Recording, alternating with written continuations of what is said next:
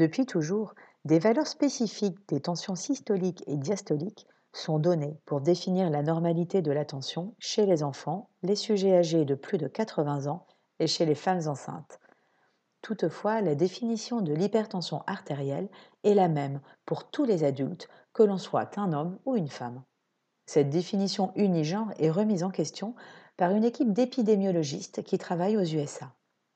Les données de plusieurs cohortes menées au cours des 50 dernières années, études de Framingham, études ARIC, études MESA, ayant permis de suivre pendant près de 30 ans plus de 30 000 participants, dont 54% de femmes, ont confirmé que aux USA, les complications cardiovasculaires survenaient plus fréquemment chez les hommes que chez les femmes.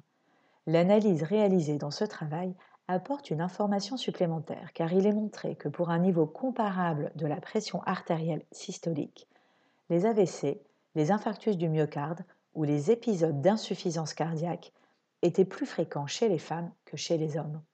L'analyse proposée par ces chercheurs indique que si l'on veut prévenir les maladies cardiovasculaires de façon égalitaire, la définition de l'hypertension artérielle devrait être différente selon le genre.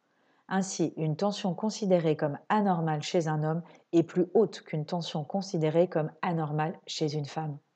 Cette conclusion, qui remet en question un dogme de la médecine préventive, est sans doute actuellement âprement discutée au sein des comités qui rédigent les recommandations à destination des professionnels de santé.